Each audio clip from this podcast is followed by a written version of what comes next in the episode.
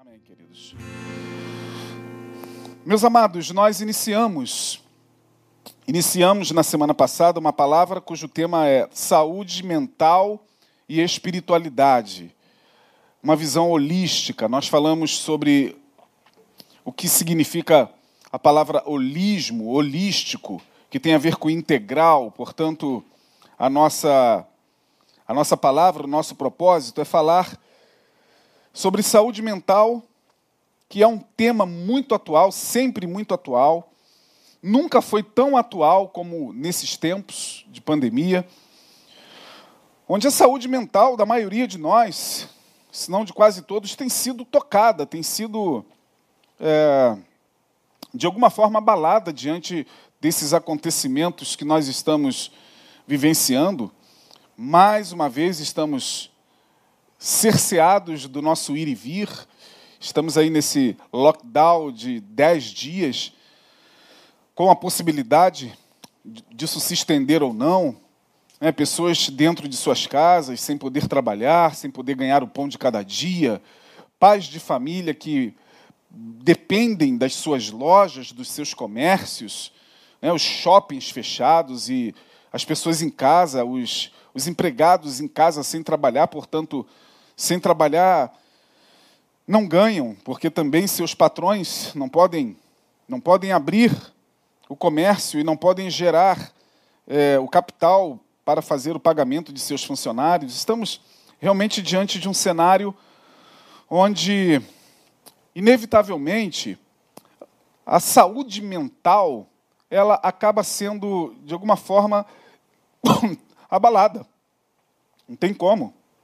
A gente, diante de um cenário muito parecido com o de março do ano passado, acreditando, obrigado Pedro, acreditando que as coisas poderiam, de certa forma, é, é, se amenizar, e todos nós, né, não só no Brasil, mas em quase todo o mundo, é, estamos acuados dentro das nossas casas, sem a possibilidade de, de transitar, e é necessário porque a gente precisa desse momento para ver se os números é, da pandemia baixam, mas não tem como, de alguma forma, é, nós não sermos afetados. Então, tem crescido bastante o número de, de pessoas que vêm manifestando certos transtornos. Como eu falei na semana passada, pessoas que, cujas defesas psicológicas, ou seja, aquelas que nunca, em momento algum de suas vidas, passaram por uma depressão, por um, um momento de ansiedade, por uma síndrome de pânico ou por, por, por uma coisa é, é, semelhante a esta, por um transtorno semelhante a este, têm manifestado isso e têm até se estranhado, porque nunca vivenciaram situações tais como estas. Aqueles que são é, é de certa forma, já é, é, reincidentes, no sentido de já terem esse transtorno há algum tempo, mesmo em tratamento, esse momento aflorou e fez com que, através desse gatilho social, de novo, esses transtornos pudessem se manifestar. Isso está acontecendo com todos. Isso está acontecendo com o católico, com o evangélico, com o, a pessoa da Umbanda, do candomblé. Isso não escolhe religião. Isso não tem a ver com, com o fato de, de ter pouca, muita ou, ou nenhuma fé. Isso acontece com o ser humano. Nós temos, é, é, cada um de nós, temos uma constituição psíquica diferente um, né, um do outro, que para uns estas defesas psíquicas resistem até onde pode. Para outros, para outros, as defesas psíquicas diante desses transtornos são mais, são mais frágeis.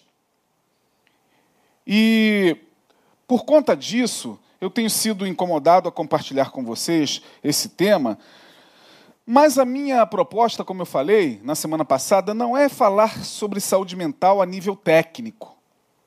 Eu não quero aqui ficar dando definições do que seja saúde mental, segundo a OMS, segundo os manuais de psiquiatria, ou de psicologia, ou de psicanálise, ou de qualquer outro tipo de, de, de ciência da mente. Não, eu quero pensar saúde mental e espiritualidade da maneira mais prática e pedagógica possível, baseando-me na questão da visão holística, levando em consideração que nós somos um ser integral, holístico. Portanto, nós temos um corpo, mas também temos uma mente. Temos uma essência que nós chamamos de espírito, dependendo de cada vertente religiosa. É? Existem vertentes religiosas que falam de, de vários corpos, né? que nós não temos apenas um corpo, mas corpos. Corpos sutis, corpos energéticos, enfim. Mas isso não vem ao caso. Uh, para nós evangélicos, é mais conhecida a visão de corpo, alma e espírito. E eu me baseei na semana passada na carta do apóstolo São Paulo, escrita aos Tessalonicenses. E é nesse texto que eu estou me baseando. Depois nós vamos fazer um, uma volta no texto, porque é nele que nós vamos nos basear. Primeira aos Tessalonicenses, capítulo 5, versículo 23. Diz assim: E o mesmo Deus de paz vos santifique em tudo, em todo o vosso espírito e alma e corpo. Sejam eles plenamente conservados e irrepreensíveis para a vinda de nosso Senhor Jesus Cristo. Então, Paulo está se dirigindo aos Tessalonicenses, uma igreja onde a maioria era formada por crentes oriundos da Grécia, e eu disse isso aqui, a, a, os Tessalonicenses, a igreja que se formou em Tessalônica, ele escreve duas epístolas, esta e a segunda aos Tessalonicenses. Esta igreja foi formada, na sua maioria, por gregos. Tinha é, greco-romanos, né? mas havia romanos e havia é, é, outras etnias, mas a maioria dos crentes que se, forma, que, que se formou, a maioria que se formou ali em Tessalônica, era de origem grega. Ora, Paulo, muito sabiamente, dirige-se à igreja de Tessalônica usando a linguagem que os gregos entendiam acerca da constituição humana. Por isso ele diz: E o mesmo Deus de paz vos santifique em todo o vosso corpo, alma e espírito. Aí as pessoas é, pegam esse texto e dizem: Está vendo? O homem é feito de corpo, alma e espírito porque está escrito na palavra. Sim, mas está escrito na palavra, é verdade, mas nós temos que entender o contexto. Paulo está se dirigindo aos gregos, e os gregos entendiam que o homem era formado de um corpo, de uma alma e de um espírito. Os judeus já não criam assim. Portanto, se Paulo provavelmente estivesse se dirigindo aos judeus aqui, ele não usaria esta linguagem. Quando Paulo diz que o mesmo Deus de paz vos santifique em tudo, em todo o vosso corpo, alma e espírito, Paulo está usando uma linguagem holística Portanto, mesmo que a gente entenda esse texto como se ele estivesse separando corpo, alma e espírito, é ele está usando aqui uma, uma, uma figura de linguagem onde ele está dizendo o seguinte, praticamente: que o mesmo Deus de paz, olha só, vos santifique em tudo. Em todo o vosso corpo, alma e espírito. Mas primeiro ele vai dizer: e o Deus de paz vos santifique em tudo, tudo, todo. Isso é o holismo. Isso é a visão holística. A visão holística, a palavra vem de holos, com H, tudo, todo.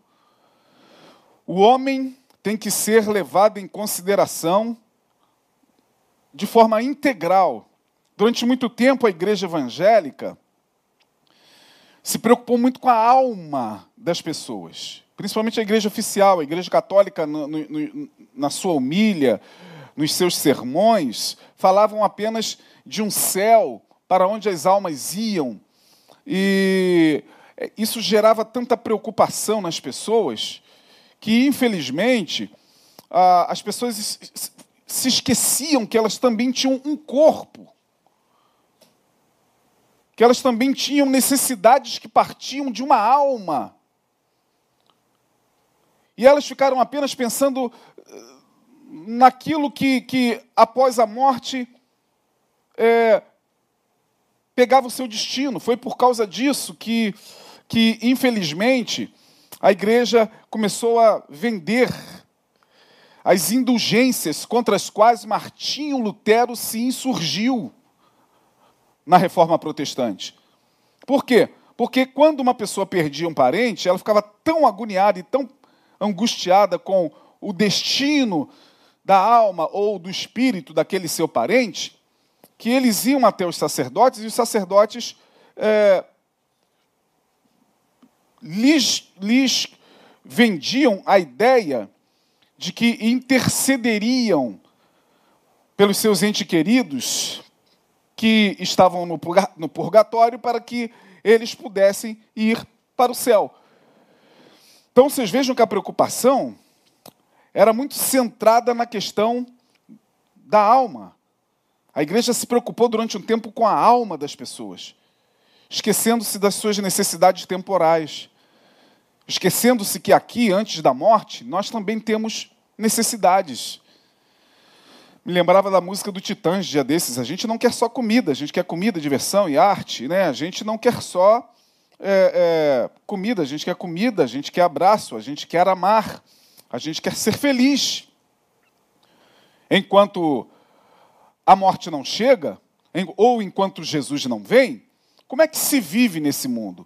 Nesse mundo complicado, nesse mundo onde, se nos é possível adoecer, como está acontecendo com tanta gente, então a gente propõe falar sobre saúde mental, levando em consideração essa, essa visão integral do ser humano, e não só uma parte dele. Quando Paulo diz que o Deus de paz vos santifique em tudo, em todo o vosso corpo, alma e espírito, ele está dizendo o seguinte: olha, a preocupação de Deus com vocês está dentro dessa visão integral: corpo, alma e espírito.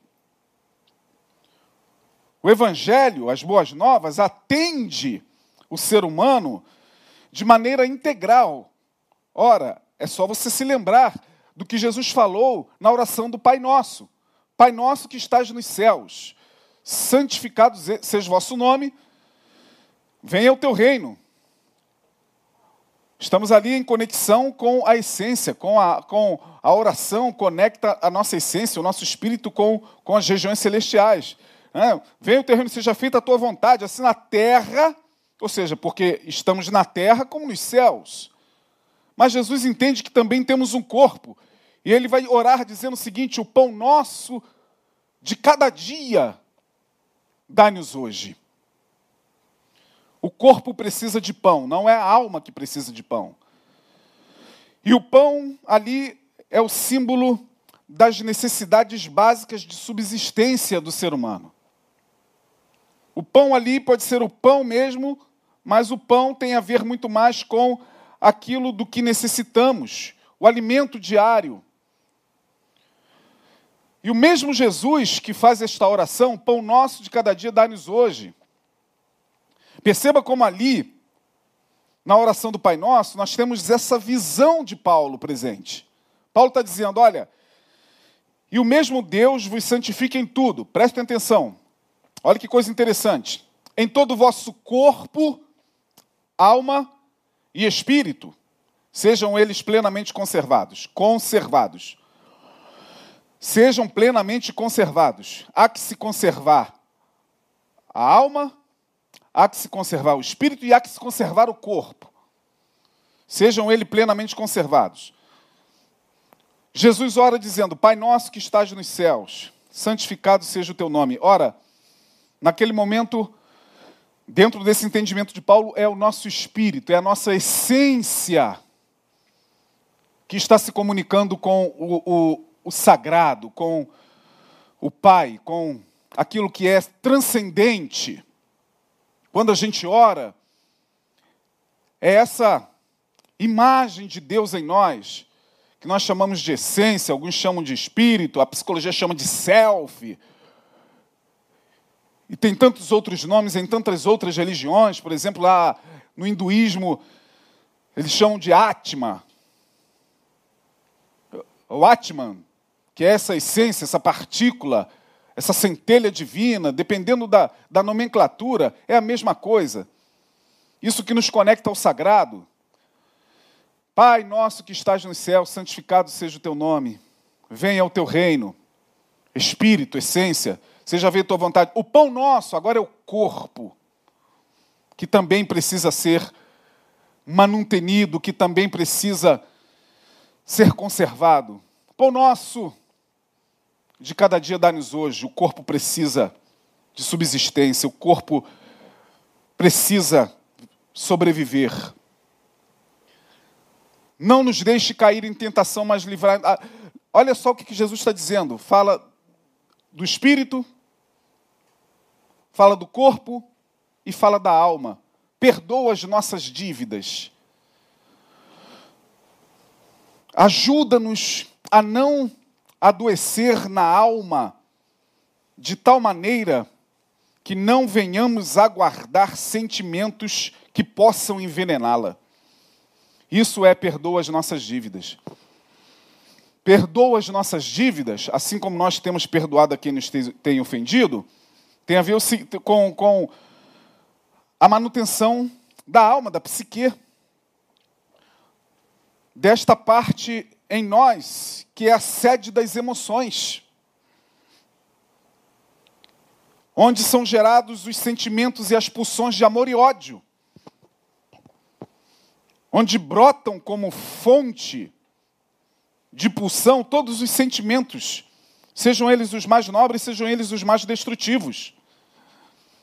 Então, na oração do Pai Nosso, nós vemos Jesus, de alguma forma, orando de maneira holística. O mesmo Jesus mais à frente, que ora dizendo: O pão nosso de cada dia dá-nos hoje, ele vai dizer: Nem só de pão viverá o homem, mas de toda palavra que sai da boca de Deus. Portanto, ele está dizendo que o homem, por mais satisfeito que esteja a nível material, por mais que o seu corpo esteja plenamente satisfeito, há uma fome nele. Há uma busca que não se satisfaz com o pão. É isso que Jesus está falando. Nem só de pão viverá o homem, Portanto, o homem também precisa sobreviver daquilo que sai da boca de Deus. Por isso que Paulo vai dizer que o Deus de paz vos santifique em tudo, em todo o vosso corpo, alma e espírito, sejam eles plenamente conservados. E Jesus está nos mostrando isso lá no Evangelho, muito antes de Paulo escrever. Paulo só está, de uma outra forma, reproduzindo o Evangelho. Então nós temos que levar em consideração saúde mental nessas básicas três dimensões: corpo, alma e espírito. Porque se a gente não levar em consideração essa integralidade do ser humano, o próprio tratamento das doenças, ou das patologias, ou dos transtornos emocionais, acabam por ficar de certa forma, comprometido. Como se trata hoje um, um transtorno como depressão, por exemplo? Bom, levando em consideração o que nós estamos aqui ministrando, ou seja, levando em consideração que nós estamos, à luz da palavra, mostrando, a depressão perpassa por essas dimensões todas no ser humano. Ah, mas a, a, depressão é uma doença da alma. É uma doença da alma. É verdade. Mas ela também afeta o corpo. E de alguma forma, de alguma maneira, afetando o corpo e a alma, o espírito, nesse momento, não é que ele fica também afetado diretamente, mas ele fica impedido de se expressar com mais dinamismo. Quem já passou pela depressão sabe o que eu estou dizendo. Sabe que até para orar é difícil. Por quê? Porque é um mal que atinge toda essa, todas essas instâncias. E como é que se trata? Se trata com fármacos, com antidepressivos, com terapia. Sim, é possível que com um e outro possa se fazer um trabalho de equilíbrio e de.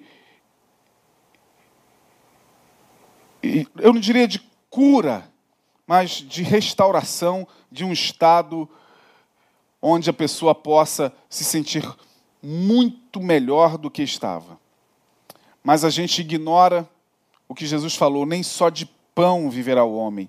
Há algo em mim que vai para além daquilo que diz respeito ao meu bem-estar físico, mental. Algo em mim que transcende, Davi vai falar sobre isso. A minha alma tem sede de Deus, do Deus vivo. Então, queridos, quero propor-lhes nestas quartas-feiras é, trabalhar com vocês algumas questões à luz desse texto, do capítulo 5 da carta do apóstolo Paulo, escrita aos Tessalonicenses, onde nós veremos, de maneira bem prática, alguns conselhos do apóstolo Paulo que, ao meu ver, colaboram para que pelo menos nós tenhamos um, um meio de trabalhar a nossa saúde mental. Quem está passando por processos e que está me acompanhando aí, quem está passando por processos é, de algum tipo de transtorno, seja ele qual for, uma depressão, uma síndrome de pânico, está em tratamento, é, não deve abdicar, obviamente, do tratamento em hipótese alguma. Não deve abrir mão do seu tratamento psiquiátrico ou psicoterapêutico em hipótese alguma, achando que muitas vezes só frequentando um ambiente religioso isso possa é, de todo ser é, é, eliminado. Bom, mas eu fiquei sabendo, pastor, que uma pessoa que tinha é, depressão foi ali naquela igreja, fez uma corrente e ela ficou curada. Isso não significa que vai acontecer com você. Aquela pessoa é aquela pessoa. Se ela teve aquela experiência, não significa que você terá essa experiência. Então a gente não tem que ficar se baseando em experiências é, dessa natureza para achar que Deus será obrigado a fazer a mesma coisa comigo, uma vez que eu estou também passando pelo mesmo que essa pessoa está passando. Temos que tomar muito cuidado com isso. Então, a nossa proposta aqui sempre foi esta: é fazer você, com sabedoria, entender que, mesmo diante dos tratamentos mais modernos, mesmo diante dos fármacos, ou seja, dos remédios psiquiátricos mais avançados, mesmo diante daquilo que hoje nós temos à nossa disposição para tratar esse, esse tipo de, de, de situação mental, coisa que os nossos irmãos no passado não tinham. É, Elias, eu falei para vocês, um homem sujeito às mesmas paixões, eu falei que ele era sujeito ao mesmo patos, paixão vem de patos, P-A-T H-O-S, a mesma palavra que dá origem à palavra paixão é a palavra que dá origem à palavra doença. É? Os gregos entendiam que estar apaixonado era estar é, numa demência temporária, com a razão suprimida. É, a origem da palavra é a mesma, portanto, Elias era um homem sujeito ao mesmo patos. E nós vimos isso lá no livro dos reis, quando ele estava querendo morrer. Sentimento, a pulsão de morte o tomou, a pulsão de morte o vazou, a pulsão de morte o abraçou. Ele disse: Já basta, Senhor, toma minha vida. Não sou melhor do que meus pais, eu quero morrer. Chega, estou aguentando mais. E ele tinha uma desvantagem, eu disse: na semana passada. Elias não tinha à sua disposição o Rivotril, o clonazepam, ele não tinha eh, o alprazolam, ele não tinha o Venlift, o antidepressivo, ele não tinha a sertralina, ele não tinha nenhum dos remédios que hoje estão à disposição daqueles que passam por esse transtorno. Esses homens não tinham isso. Esses homens tinham apenas contavam com a misericórdia de Deus e tinham apenas os recursos que estavam ali disponíveis a eles. Né? Mas eram homens que passavam pelas mesmas questões que nós passamos. Elias, o profeta. Então, minha gente, é, o capítulo 5 que nós estamos lendo, Paulo ele deixa algumas recomendações que quando eu li com calma, eu pude perceber que são orientações que podem parecer que nada tem a ver com a manutenção da saúde mental, mas eu fui percebendo que tem tudo a ver. Tudo a ver. E nós vamos ler aqui no capítulo 5, eu vou começar lendo o versículo 15 hoje. 15. E a gente vê, verá que tem tudo a ver com a manutenção também da nossa saúde mental. Ele vai dizer o seguinte: vede que ninguém dê a outrem mal por mal, mas segui sempre o bem. Ora, vede que ninguém retribua ao outro mal por mal, mas siga sempre o bem. Ou seja, Paulo está dizendo: cuidado com a vingança, cuidado com o sentimento de vingança, de retribuição malévola. Cuidado com isso que nós somos propensos a acolher no coração em relação a quem nos fez muito mal. Cuidado com, com essa coisa que toma a nossa alma e a envenena de tal forma que faz com que, de alguma maneira, nós venhamos a retribuir ao outro o mal que ele nos fez. Ora, eu pergunto a você, dentro do que Paulo está dizendo, isso tem ou não a ver com saúde mental? Por que, que vocês acham que muita gente hoje está adoecida emocionalmente, também, não é só isso, mas também adoecida emocionalmente, algumas até somatizando em seu corpo uma série de doenças. Nós vamos ver isso mais à frente, falaremos sobre somatizações. Se não também pelo fato de terem alimentado por muito tempo o sentimento de ódio, o sentimento de, de vingança, o ressentimento. Existem pessoas que não conseguem se libertar do ressentimento, ficam presas ao passado e fixadas no mal que lhes fizeram, e elas, por conta disso, ficam ali, suas mentes ficam ali presas no ressentimento e remoendo esse ressentimento.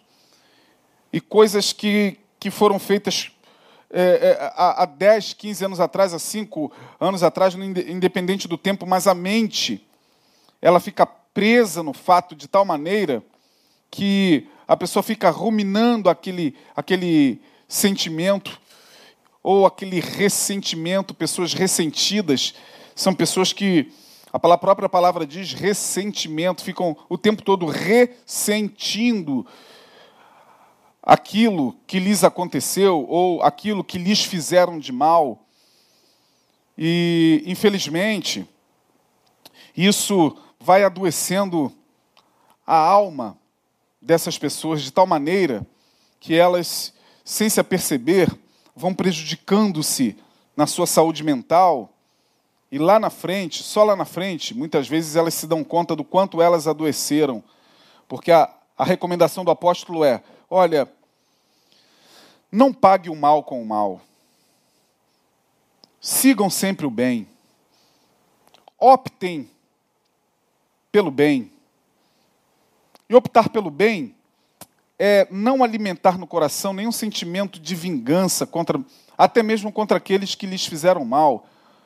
Ora, Paulo só está reproduzindo o que Jesus falou lá em Mateus capítulo 6. Paulo só está falando em, com outras palavras o que Jesus já nos deixou claro lá. Na própria oração do Pai Nosso, perdoa-lhes, perdoa-nos as nossas dívidas, Senhor, como nós também temos perdoado a quem nos tem ofendido. Isso tem a ver com saúde mental. Muitas pessoas estão acometidas de transtornos por conta de ressentimentos e por conta de não conseguirem perdoar aquele, aquela ou aqueles ou aquelas que lhes fizeram mal.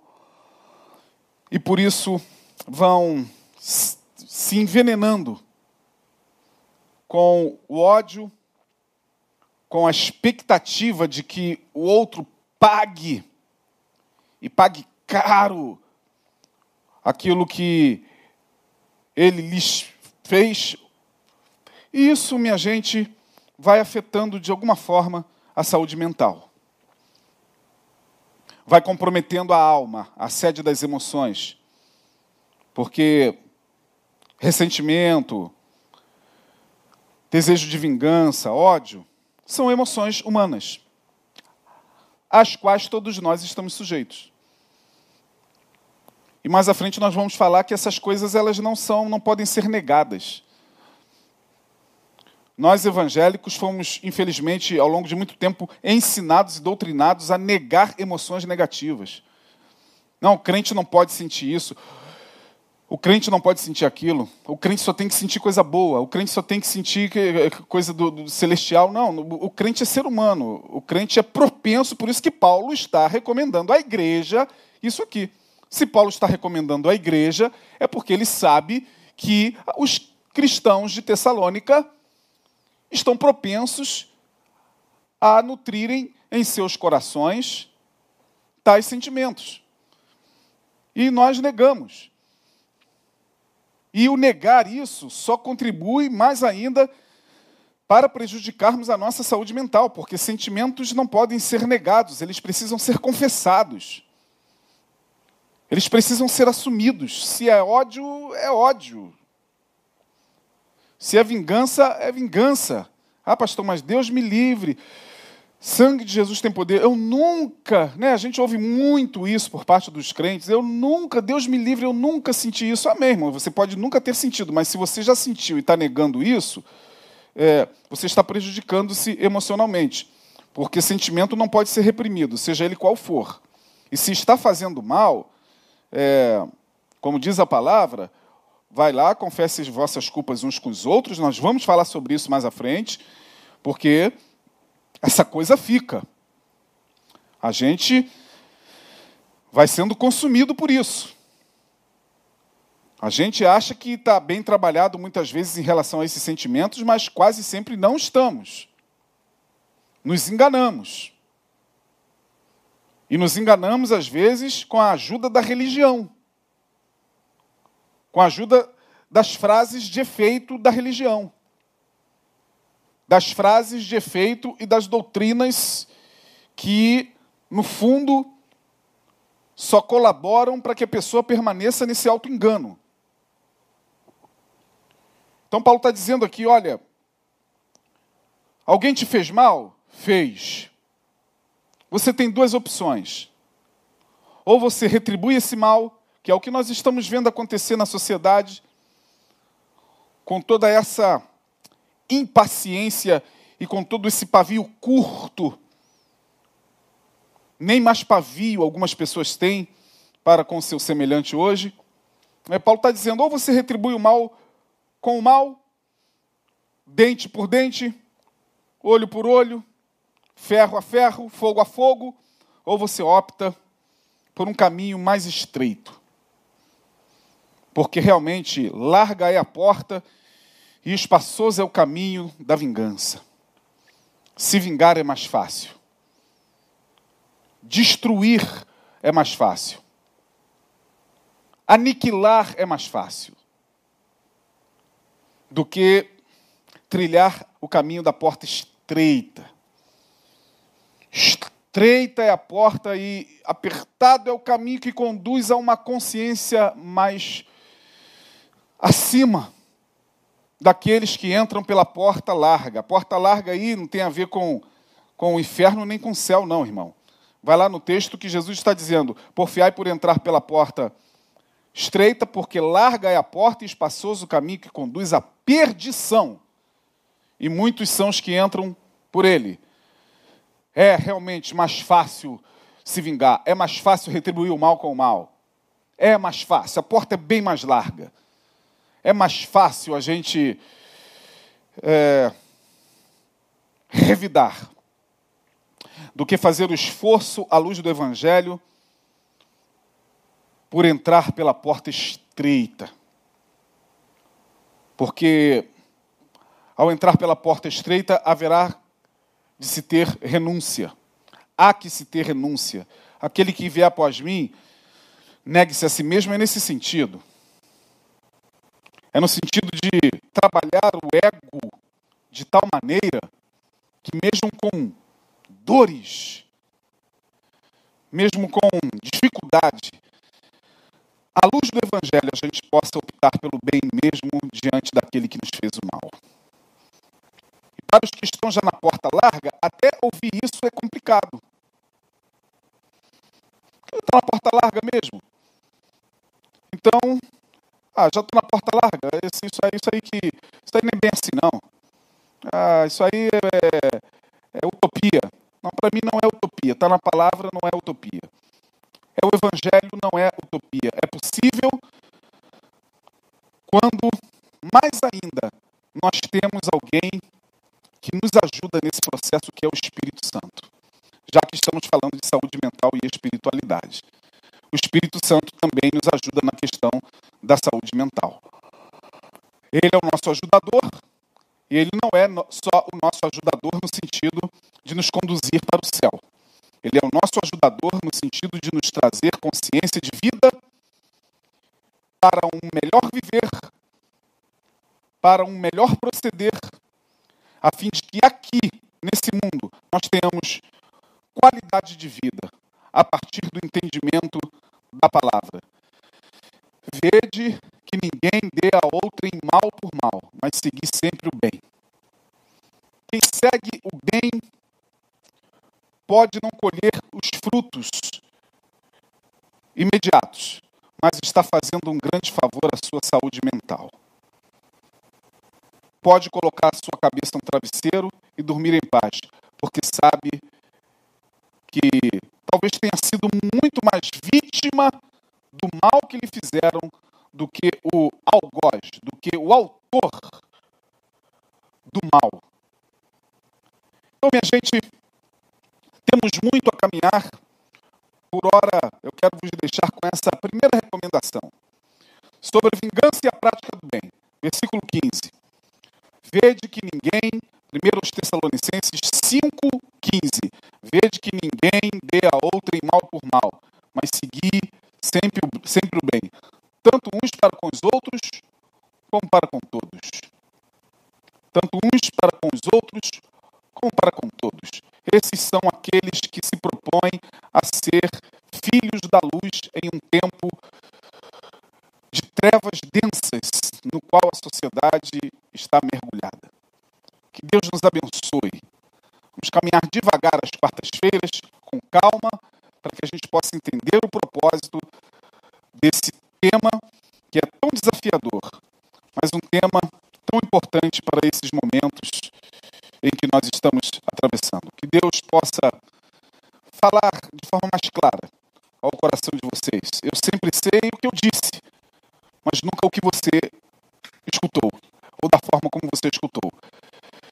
Vamos orar. Pai, muito obrigado por esta noite, por esta oportunidade e pela tua palavra que, por ela, queremos nos conduzir, a fim de que, nesses tempos tão difíceis, nós possamos, ó Deus, é,